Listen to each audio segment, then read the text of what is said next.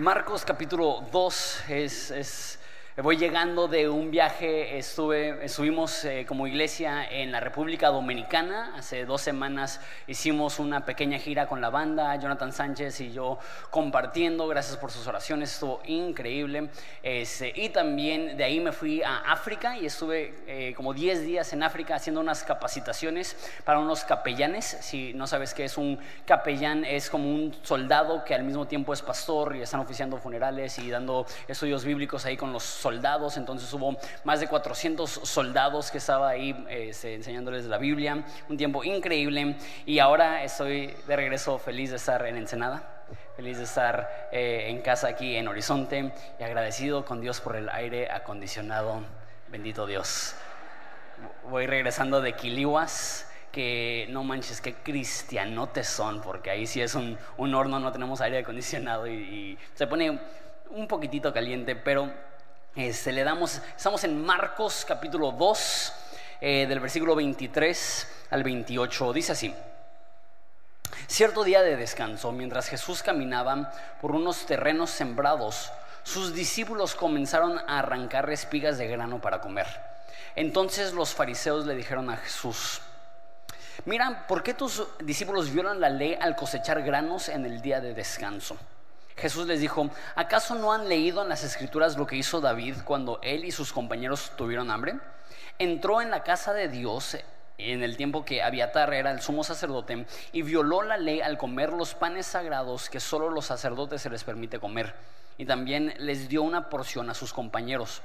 Después Jesús les dijo, el día de descanso se hizo para satisfacer las necesidades de la gente y no para que la gente satisfaga los requisitos del día de descanso. Así que el Hijo del Hombre es Señor incluso del día de descanso. Padre, te pido que nos hables en este día, en esta tarde. Venimos con el corazón abierto y la mente dispuesta a ser retados a, analizar nuestras vidas y retener lo que es bueno y sano y expulsar lo que no nos eh, ayuda. Padre, te pido que a la luz de la escritura y a la luz de la Biblia nos ayudes a tomar esas decisiones sanas en el nombre de Jesús. Amén. Hay ciertos términos un poco recurrentes en el libro de Marcos y sé que ya llevamos como 10, 12 semanas estudiando Marcos, pero aún en ese momento estamos viendo algunos términos que son importantes entender para poder entender la Biblia en general, pero el libro de Marcos en específico.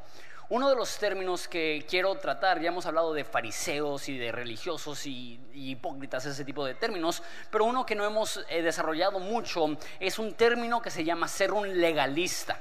Ahora, si tú tienes tiempo en la iglesia, tú ubicas este término. Pero si no tienes tiempo de cristiano, quizá jamás lo has escuchado. déjate, te defino brevemente lo que es ser un legalista. Hay una de dos formas que un humano puede ser un legalista. Un legalista es tomar reglas que no están en la Biblia e imponerlas sobre las demás personas. Eso es legalista. Eso no lo vamos a hablar hoy, eso lo hablaremos en algún momento, pero hay otro tipo de legalismo que es tomar una regla que sí está en la Biblia y llevarlo a un extremo que va más allá de lo que la Biblia indica e imponer eso sobre la gente. Uno de los mejores ejemplos de legalismo es la actitud que tenían los judíos hacia el sábado.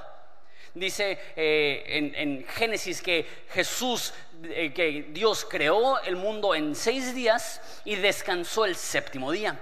Y en Éxodo, Dios mismo con su dedo escribe en los diez mandamientos, recordarás el día de reposo para santificarlo y explica cómo. Dice, seis días trabajarás y un día descansarás. Esto es la ley de Dios, eso es un mandamiento bíblico. Sin embargo, había un libro llamado el Talmud, que hasta el día de hoy lo usan los judíos, que tiene explicaciones de cómo debemos de aplicar la ley de Dios y ellos, ese libro dedican 24 capítulos a explicar qué se puede y qué no se puede hacer en el día de reposo, que va mucho más allá de lo que la Biblia dice. Entonces, hasta la fecha se practican estas cosas y una de las cosas es que no puedes prender una llama en el día de reposo y las personas que lo, se lo apropian hoy en día dicen que los judíos en el día de reposo no pueden prender ningún aparato electrónico. Entonces tú dices que entonces no usan nada de cosas electrónicas el día de descanso. No, lo prenden desde el día antes y lo dejan prendido. Es súper chistoso. Dejan la tele prendida a su, a su programa favorito, a su canal favorito y lo dejan prendido porque para ellos es no prender algo. Y de hecho los jóvenes dejan su celular cargado y quitan la función de que se bloquee para que nunca se bloquee. Y así pueden usar su teléfono todo el día siempre y cuando no se bloquee. Y si por accidente se bloquea, tienen que buscar a un gentil para que se los vuelva a prender porque ellos sí pueden prender un aparato electrónico y ellos no. Es muy chistoso. Vas a Israel y en el día de reposo tienen dos elevadores. Uno para los judíos que para en todos los pisos para que no tengas que picar un botón. Y los de los gentiles que funcionan normal.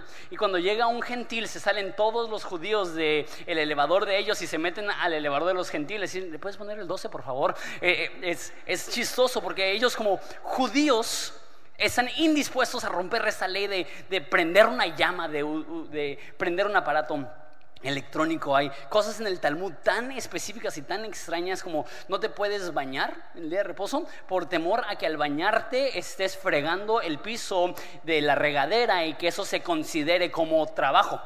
Eh, no puedes verte en un espejo por temor de que te veas una cana y al quitarte esa cana eh, rompas el día de, de descanso.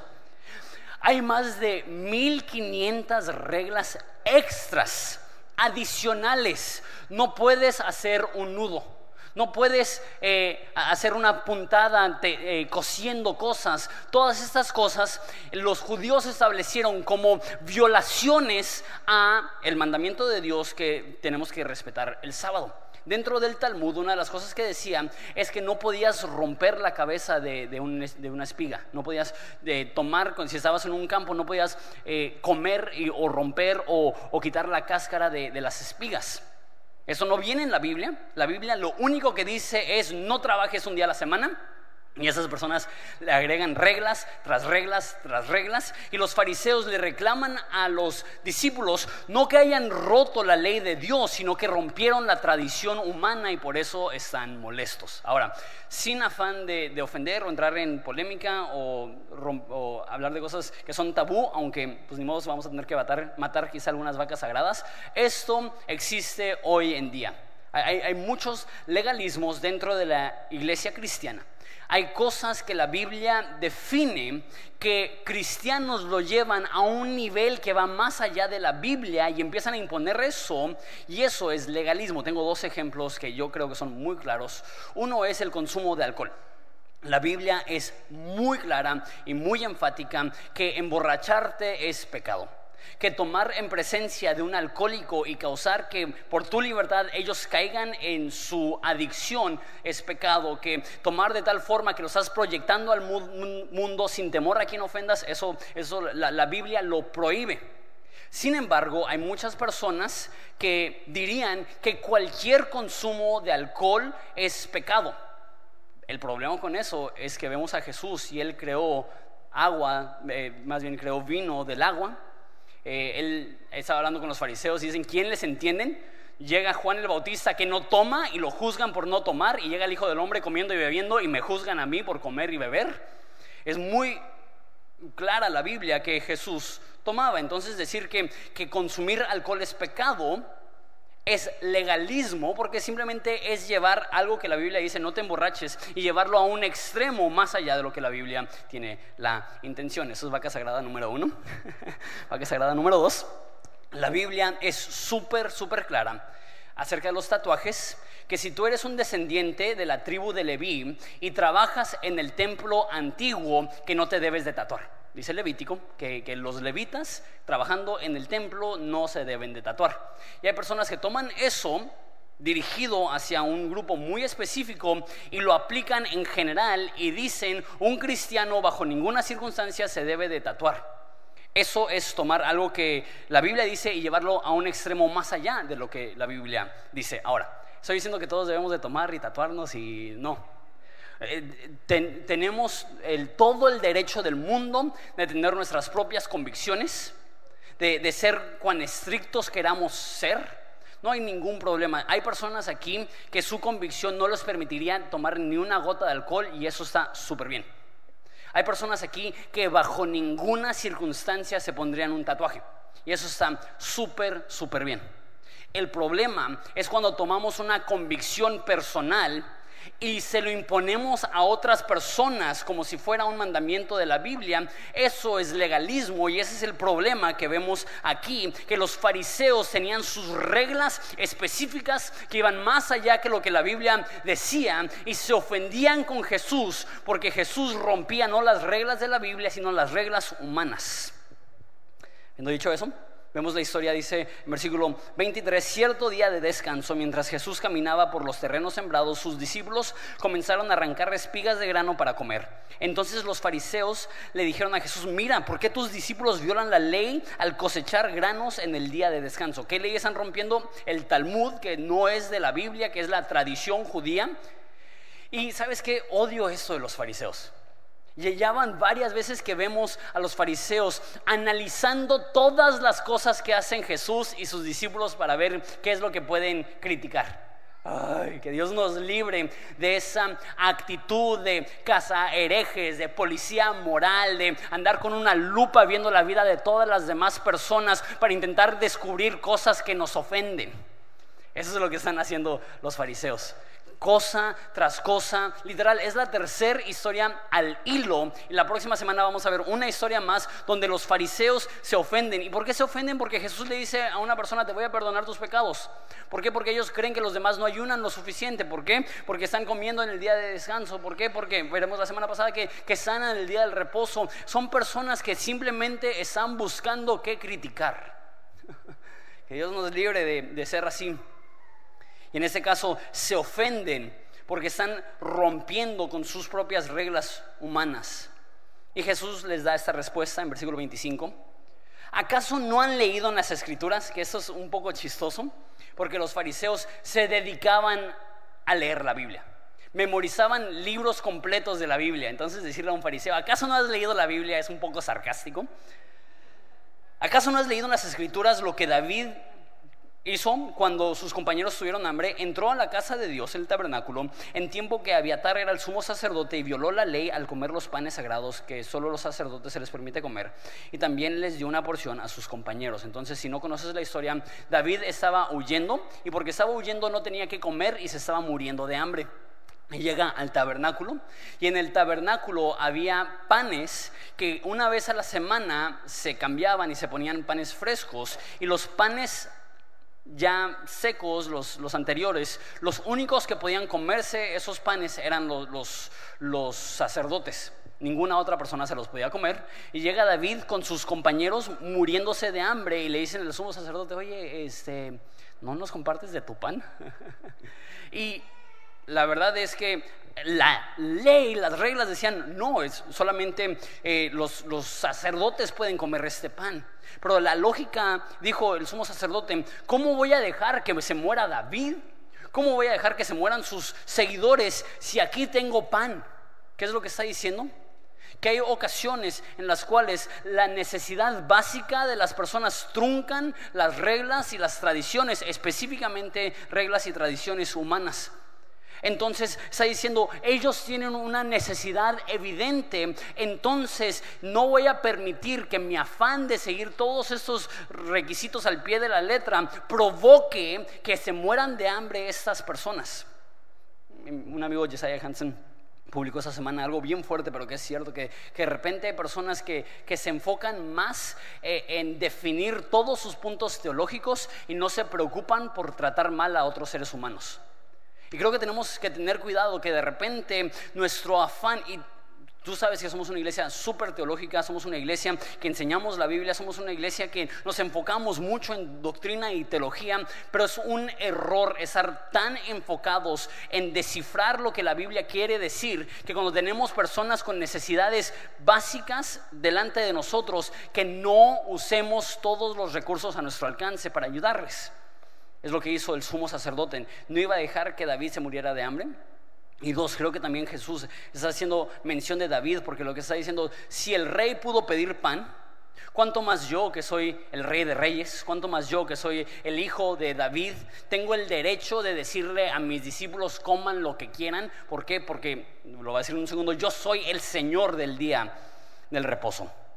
Versículo 27, después Jesús les dijo, el día de descanso se hizo para satisfacer las necesidades de la gente, no para que la gente se eh, satisfaga los requisitos del día de descanso.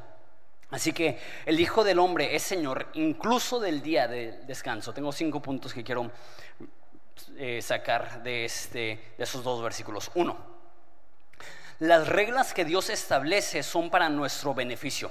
Dice, el día del descanso es para satisfacer las necesidades del humano. ¿Qué me demuestra esto? Que todo lo que Dios nos pide, nos indica, nos manda, es porque hay una necesidad que tenemos nosotros que Él está buscando suplir. Dios no te da mandamientos porque está buscando privarte de algo. De repente tenemos esta idea, esa imagen, que Dios pone mandamientos bien difíciles para, que, para darnos una oportunidad para mostrar nuestra lealtad. Y, son cosas que no tienen nada de sentido, que no tienen lógica, pero las vamos a cumplir. ¿Por qué? Porque si Dios lo dice, yo en contra de mi voluntad voy a obedecer a Dios aunque no tenga sentido. Así no es Dios. Dios no es un Dios inseguro en el cielo que manda reglas y mandatos sin ningún fin, simplemente para ver, jajaja, ja, ja, mira, está miserable, pero está obedeciendo, qué buena persona. No. Cuando Dios da mandamientos, no es para privarnos de algo, sino para darnos los parámetros para caminar según su voluntad, para ser sanos, para, para poder suplir nuestras necesidades. Creo que uno de los ejemplos más claros de esto es el sexo. La Biblia, sé que estamos hablando de muchas cosas como que tabús el, día de hoy, pero está chido. Eh, la Biblia es muy clara que todo sexo fuera de un matrimonio es pecado. Y algunas personas podrían pensar que Dios estableció eso porque simplemente quiere que nuestra vida sea miserable y nos prive de todos los placeres que podemos tener en nuestra juventud. Sin embargo, la razón que Dios establece parámetros no es porque está en contra de nuestro placer o nuestro gozo, sino que entiende que si no se practica eso dentro de sus parámetros, en vez de llegar al matrimonio y experimentar gozo y placer dentro del matrimonio y teniendo sexo dentro del matrimonio, vamos a llegar con ya actitudes fracturadas y problemas emocionales y un chorro de cargas y luchas y, pruebas y en vez de llegar a disfrutar algo como Dios tenía la intención que se disfrutaran. Al pecar estamos rompiendo con el orden que Dios tenía para nosotros. Entonces, no solamente con el sexo, sino con cualquier mandamiento. Dios nos manda a hacer cosas porque es un buen padre que se preocupa por nuestro bienestar y la obediencia a Dios no es Dios intentando privarte de algo, sino Dios intentando darte los parámetros para que camines en mayor bendición. Cada mandato de Dios no es Dios buscando quitarte algo, es Dios buscando darte algo mejor. Cada no que Dios da está respaldado por un sí mucho mayor. Y lo que dice aquí es que eh, el sábado es para satisfacer nuestras necesidades. Esa es la mentalidad de Dios. Cada no es para bendecir. Cada puerta cerrada es porque tiene una puerta abierta mejor. Cada límite que nos pone no es para privarnos del placer, sino para satisfacer una necesidad de nuestro cuerpo. Todo lo que Dios manda es para nuestro bien. Punto número dos. Jesús no es fan de las reglas extras. Se me hace curioso que cuando los fariseos se acerquen y dicen, hey, ¿quién se creen? Están rompiendo nuestras tradiciones. Jesús no dice, ay, ¿sabes qué? Perdón, es que no nos dimos cuenta, para la próxima no lo hacemos, una disculpa.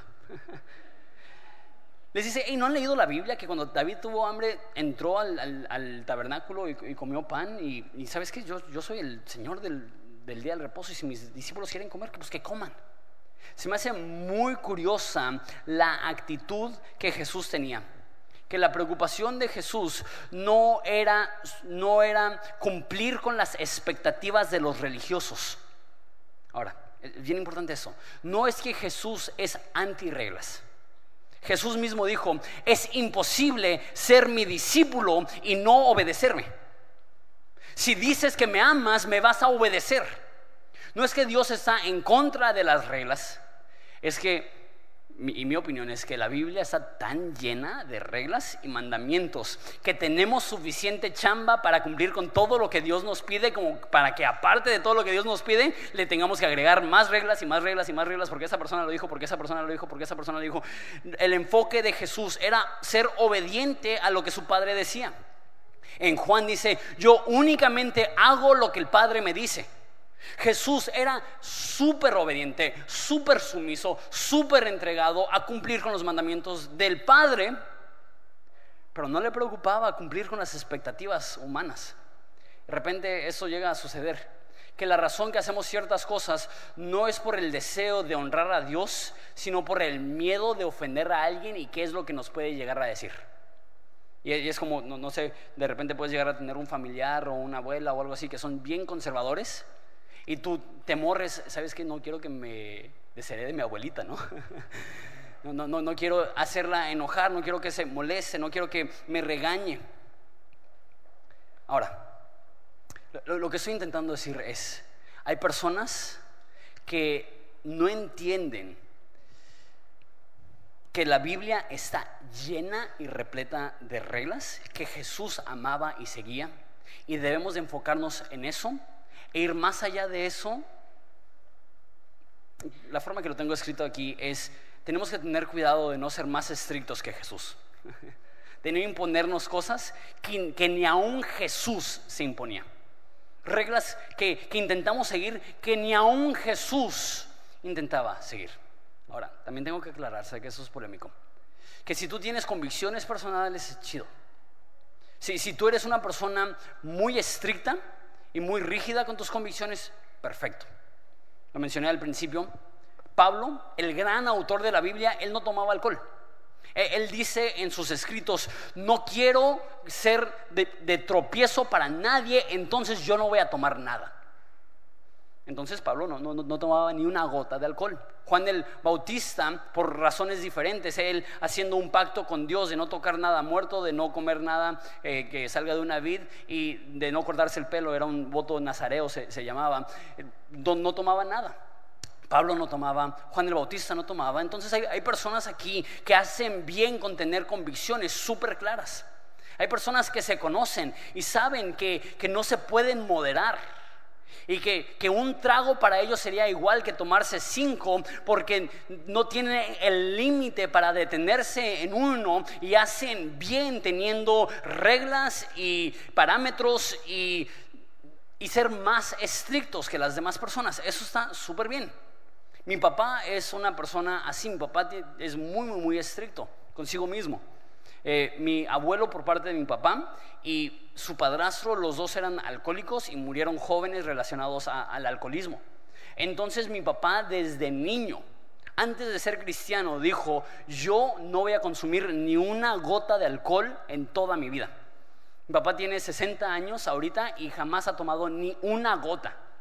No, no tiene ni la más remota idea de lo que sabe una, una cerveza una copa de vino. Mi papá es súper estricto.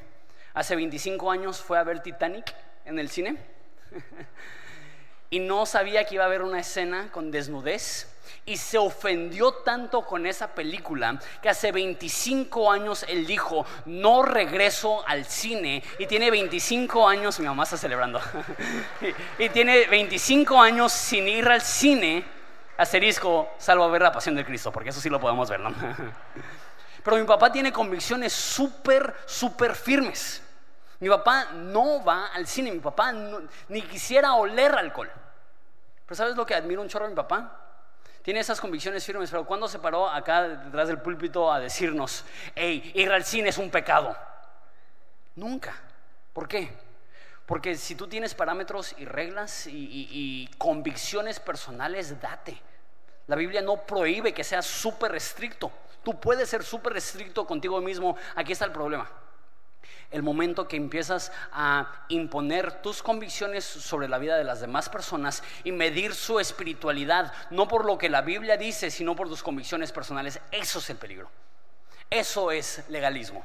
Eso es decir, tú no eres tan sano, tú no eres tan maduro. ¿Por qué? Porque no vives como yo, y quizá tú simplemente estás cumpliendo con convicciones que Dios te ha dado a ti personalmente, chido, increíble, hazlo, date, dal, dale, pero personal, no imponer eso sobre las demás personas. ¿Por qué? Porque Jesús no, estaba preocupado por seguir las reglas humanas. Una vez más, no me malinterpreten, hiper preocupado por obedecer al Padre, absolutamente despreocupado por cumplir con tradiciones humanas. Punto número tres. Dios quiere que descanses. Me fascina esto. Que Dios con su dedo escribió en los diez mandamientos, los mandamientos más famosos en la historia humana. Descansa. Ahora, hay personas que llevan esto a un extremo. Dicen, no, pues si descansar un día es sano. Y soy espiritual cuando descanso un día, no, pues me descanso los siete, ¿no? Eso no es lo que la Biblia dice. La Biblia dice, trabaja seis días y descánsate uno. Pero me fascina que Dios se preocupe por nuestro bienestar emocional, espiritual, físico, psicológico. Es tan, no solamente es importante, Dios lo manda. Debemos de descansar un día a la semana. Y eso es, eso es el peligro del legalismo. De repente nos enfocamos tanto en las reglas humanas.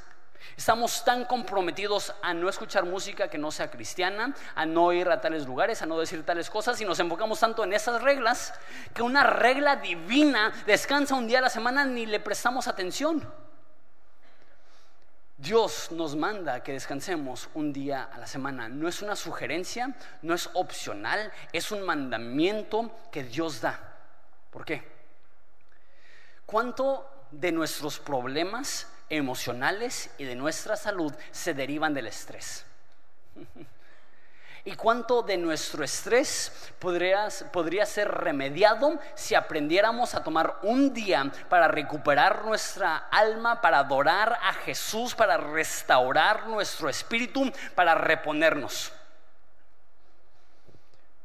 Y sabes que es cuestión de confianza porque suena contraproducente. Sentimos, no, pues si puedo hacer mucho en seis días, pues puedo hacer más en siete días. Pero no funciona así. Es como cuando le damos a Dios, personas piensan, si, si yo tengo el 100% de mis entradas, entonces me va a rendir más, pero la Biblia dice que cuando no honras a Dios con tus bienes, metes tu dinero en sacos rotos. Pero cuando honras a Dios con tus bienes, Dios hace que tus bienes que tienes te rindan más y haces más con menos cuando eres fiel a Dios que cuando no eres fiel a Dios. Lo mismo es con tu tiempo. Tú sientes, necesito trabajar siete días a la semana porque tengo tantas cosas que tengo que hacer y no entendemos que la sabiduría divina dice que seis días bien descansados, sanos, obedeciendo y honrando los mandamientos de Dios son más útiles que siete días en tus propias fuerzas, con tu propio esfuerzo, ignorando los mandamientos de Dios. Dios quiere que descanses. Dios quiere que tengas una vida sana. Dios quiere que obedezcas en este tema tan, tan, tan este, franco y tan directo. Trabaja seis, descansa uno. Punto número cuatro. El día de descanso es para sanar tu alma. Eso lo veremos la próxima semana que Jesús dice que el día del reposo es para sanidad. El día de reposo, el descanso no es únicamente o no es tanto para inactividad. La forma que nos recuperamos no es simplemente, ¿sabes qué? Es mi día de descanso, entonces me voy a echar en el sofá y voy a ver Netflix todo el día y me voy a frustrar porque Luis Miguel todavía no encuentra a su madre.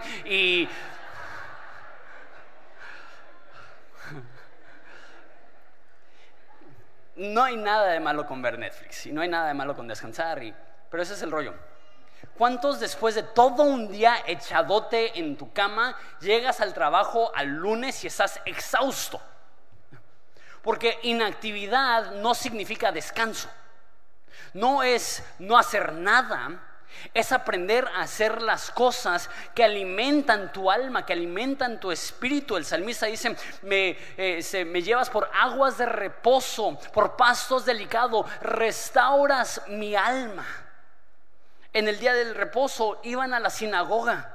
Leer, escuchar mensajes de la Biblia, eh, tener conversaciones con amigos y familiares y seres queridos que, que reten tu alma. La idea no es inactividad, la idea es actividad que te nutre, que te da vitalidad, que te da energía, que te da eh, emoción para que llegue el lunes y en vez de estar así, ay, ¿qué me pasó? Puedas llegar con, la, con las pilas cargadas a tu lugar de empleo. ¿Por qué? Porque tu alma ha sido restaurada.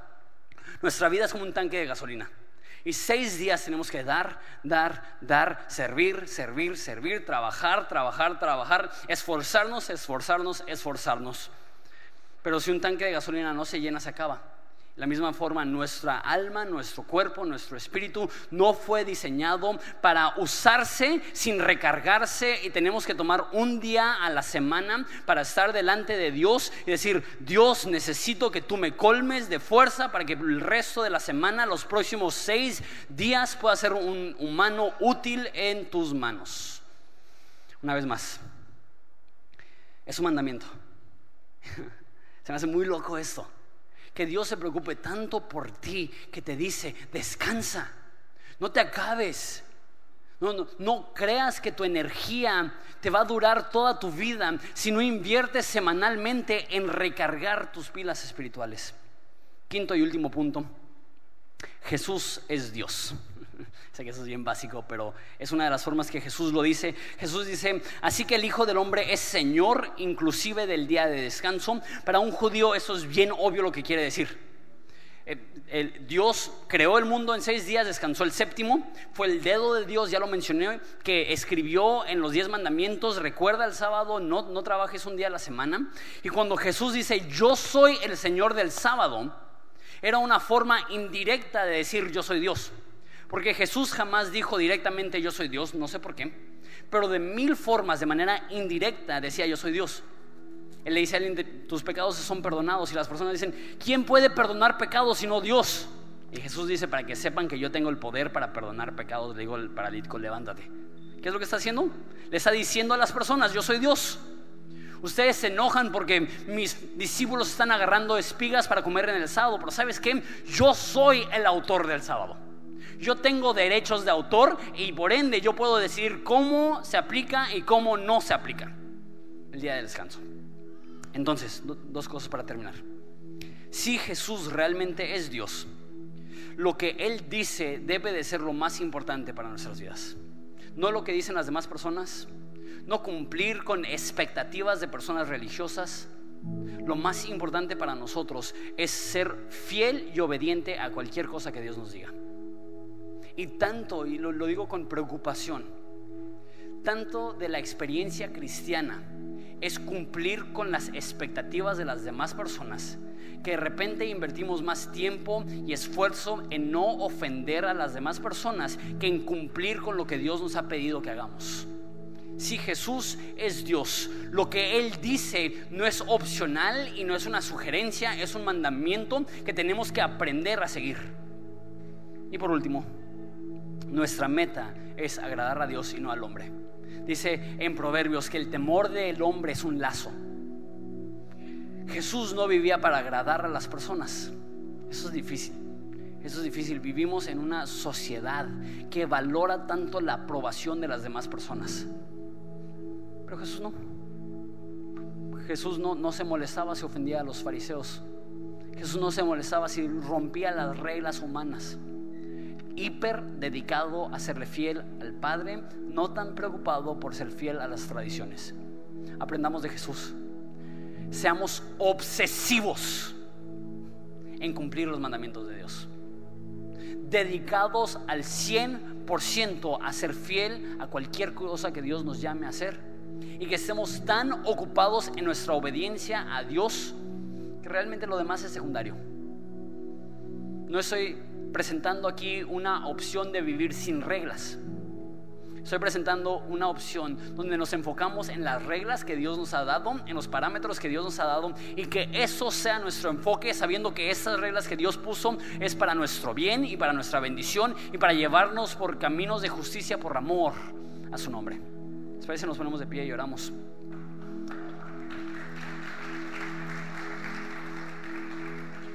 Padre, te damos gracias por esa historia de Jesús y, y es, es bien alarmante la actitud de Jesús, bien diferente a nosotros. Nosotros vivimos tan preocupados por qué es lo que dirán de nosotros, qué es lo que piensan de nosotros. Y de repente vemos a Jesús, que su única preocupación era obedecer al Padre. Su única preocupación era ser fiel a su Padre. Su única preocupación era que su vida fuera conocida por una lealtad y una devoción al Padre. Ayúdanos a aprender de Jesús, enfocarnos en la obediencia, a ser discípulos de Él. Queremos obedecerte. Hombre Jesús. Antes de que me vaya, quiero decirles rápidamente. Eh, quiero que analicemos nuestras vidas. Sé que se escucha tan superfluo, tan innecesario, pero Dios nos conoce, Dios conoce nuestro cuerpo. Necesitamos un día de descanso para restaurar nuestra alma. Y si no has empezado a hacer esto, es una disciplina espiritual y es obediencia al deseo que Dios tiene para nosotros. Te invito a que consideres que puedes ser más con seis días dentro de los parámetros de Dios que en siete días con tu esfuerzo humano. Hoy vamos a tener la Santa Cena, entonces te invito a que no participes hasta que todos hayamos recibido la Santa Cena para poder hacerlos, hacerlo juntos y el host saldrá a orar para los elementos de la Santa Cena. Vamos a adorar a Jesús juntos.